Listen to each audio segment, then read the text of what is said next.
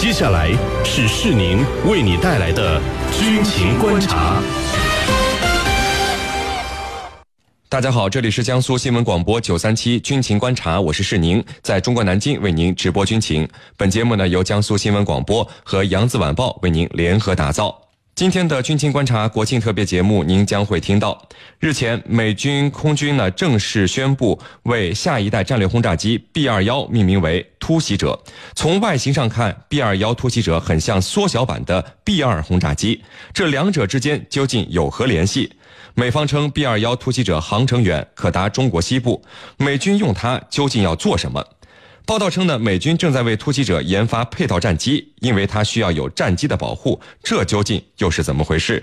与此同时，中国在研发新一代轰炸机的消息也成为媒体关注的热点。中国的新一代轰炸机会有怎样的外形特点？以上呢就是今天军情观察国庆特别节目的主要内容，敬请关注。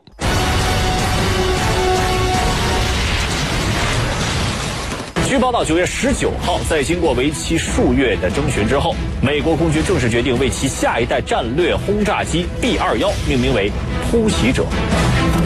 虽然美国空军协会就已经公布了 B 二幺的概念设计和编号，但是其大多数细节信息迄今仍然是一个秘密。那么，美军的这款新一代隐身战略轰炸机和它的前辈相比，究竟有什么样的不同呢？据报道。美国当地时间九月十九日，在美国空军协会主办的美国空军航天及网络大会上，美国空军正式命名下一代远程轰炸机 B 二十一为“突袭者”，以纪念在第二次世界大战期间由吉米·杜立特领导的美军空袭日本东京的军事行动。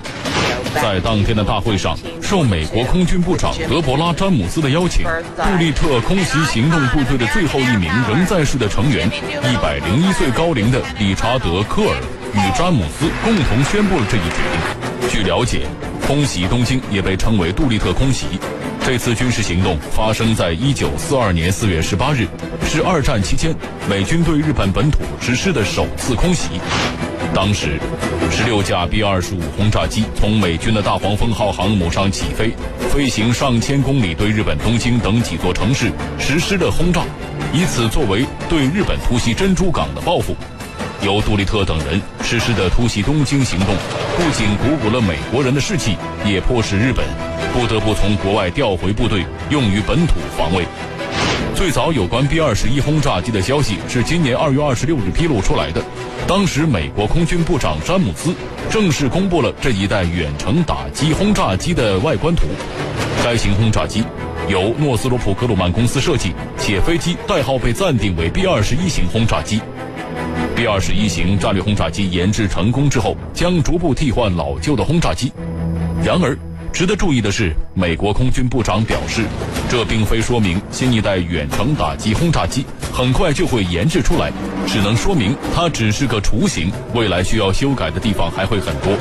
不过，美国媒体认为，美国军方还是对这款轰炸机寄予了厚望。美国空军部长詹姆斯在命名仪式后，通过社交媒体表示。B 二十一突袭者是二十一世纪的轰炸机，B 二十一将为美国空军未来保持作战优势发挥重要作用。美军命名新一代的远程隐身战略轰炸机 B 二幺为“突袭者”。那么，这一新一代的战略轰炸机究竟长什么样子，有什么样的特点？今天做客我们节目为我们解读的嘉宾是军事专家傅前少老师，有请傅老师。B 二幺是一款什么样的轰炸机？为什么这一次美国命名把它命名为“突袭者 ”？B 二幺如果从它现在研发这个所报道的一些性能来看啊，我个人。认为它应该是一款中远程的隐身战略轰炸机，还可能到不了远程这个水平。嗯，那么为什么叫突袭者？应该说它是沿袭了二战期间一场非常著名的空袭行动，就是杜立特轰炸东京。嗯，或者也叫杜立特突袭，发生在什么时候呢？一九四二年四月十八号。因此，美国这次把这款隐身战略轰炸机。把它命名为“突袭者”，实际上是延续了二战期间 B 二十五的这次轰炸行动。嗯，我觉得还是挺微妙的。现在看起来好像美国人跟日本现在很铁，绑在一起，没错？但是从他这两款战机来这个命名来看，或者是给他起的绰号来看，美国还是记事儿的。嗯哎，是二战期间的一些事儿，他不会忘。好，那接下来呢，继续我们今天的话题。美军新一代远程战略轰炸机 B 二幺被命名为突袭者。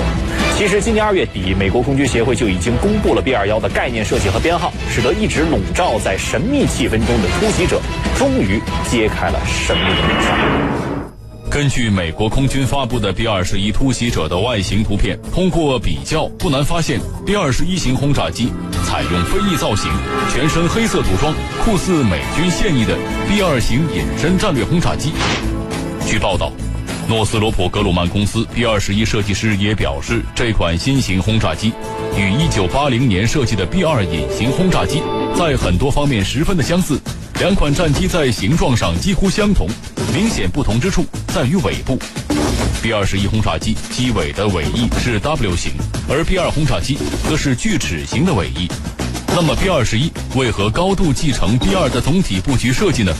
有报道分析称，B 二目前的气动布局设计所带来的各个方面的基本性能，包括航程、载荷、隐身能力等方面的优势，仍然足以满足未来的作战需求。而且新一代的战略轰炸机要获得进一步的大幅度性能突破，其成本和技术风险都难以满足美国空军所要求的采购价格和二零二五年初步服役的时间节点。报道称第二轰炸机采用无垂直尾翼的纯飞翼布局外形，采用背负式进气道和扁平喷口设计，这一方面使飞机的构型极为简练，大幅提高战机隐身性的同时，也大大减小了飞行阻力，并提高了飞机的总体升力表现。而如果要在 B 二基础上进一步显著提升隐身轰炸机的突防能力，下一代型号就必须在隐身能力不降低的情况下，实现持续性的高速飞行能力，而这将带来一系列设计研发的难题，并且设计和制造成本的失控也将会无法避免。报道认为，说穿了。美军真正的想法就是现在的 B 二太少了，规模上不足以应对中国和俄罗斯军事力量的崛起。在 B 二已经停产多年，而且价格极为高昂的情况之下，他们需要一种廉价的新款 B 二来扩充隐身战略轰炸机的装备规模，性能设计上更要适合未来的信息化战争，采购和使用成本上更低，可靠性和出勤率以及部署灵活性上更高。对此，另有媒体也报道称，出于成本考虑，B 二十一在基本平台层面上不会采用革命性先进技术，这是与 B 五十二、B 一和 B 二完全不同的。B 五十二在诞生的时候，喷气式洲际轰炸机是航空科技的绝对前沿；B 一采用电后掠翼，这也是领先的科技。而后 B 二的无尾飞翼和隐身技术再次开创了航空科技的新境界。至今。形形色色的无尾飞翼无人机，依然在不同程度上可以看作缩小 B 二。从公开的 B 二十一效果而言，B 二十一的气动设计似乎与 B 二没有代差级的区别，因此有媒体称 B 二十一是廉价版的 B 二。好，欢迎回来。刚才呢，我们讨论的过程当中，傅老师也介绍了这样的一个概念，说 B 二幺呢是 B 二的，我们或许可以看作是 B 二的一个改进型，或者说是简约版啊。那么就牵扯到他们俩的外形了。B 二幺和 B 二究竟有多相似？继续，请傅老乍一看，B 二幺和 B 二确实长得是非常相似。我这边呢是 B 二，靠近傅老师的是 B 二幺，甚至呢有媒体啊称说 B 二幺呢是 B 二的乞丐版，或者说是廉价版。嗯傅老师怎么就能够一脉相承到这种程度，能够想成这样？应该是个简化版，简化版，哎，或者是缩小版。嗯。我们注意到这样的一个情况，就是它延续了 B 二采用的都是这样的一个飞翼布局。对，为什么会采用这样的布局呢？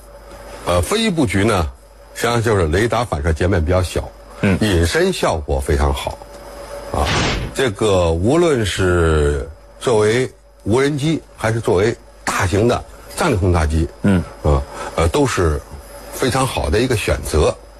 但是这种飞翼式布局有它的优点，也有它的缺点。哦，优点呢当然是，呃，雷达反射截面小，是吧？隐身效果好。嗯。缺点呢是它的安定性差，操纵性差，就是超温或者就是说它的飞行品质不好。再一个，它的安定性也不太好，是吧？这种飞翼过过去二战期间就有人试过，是吧？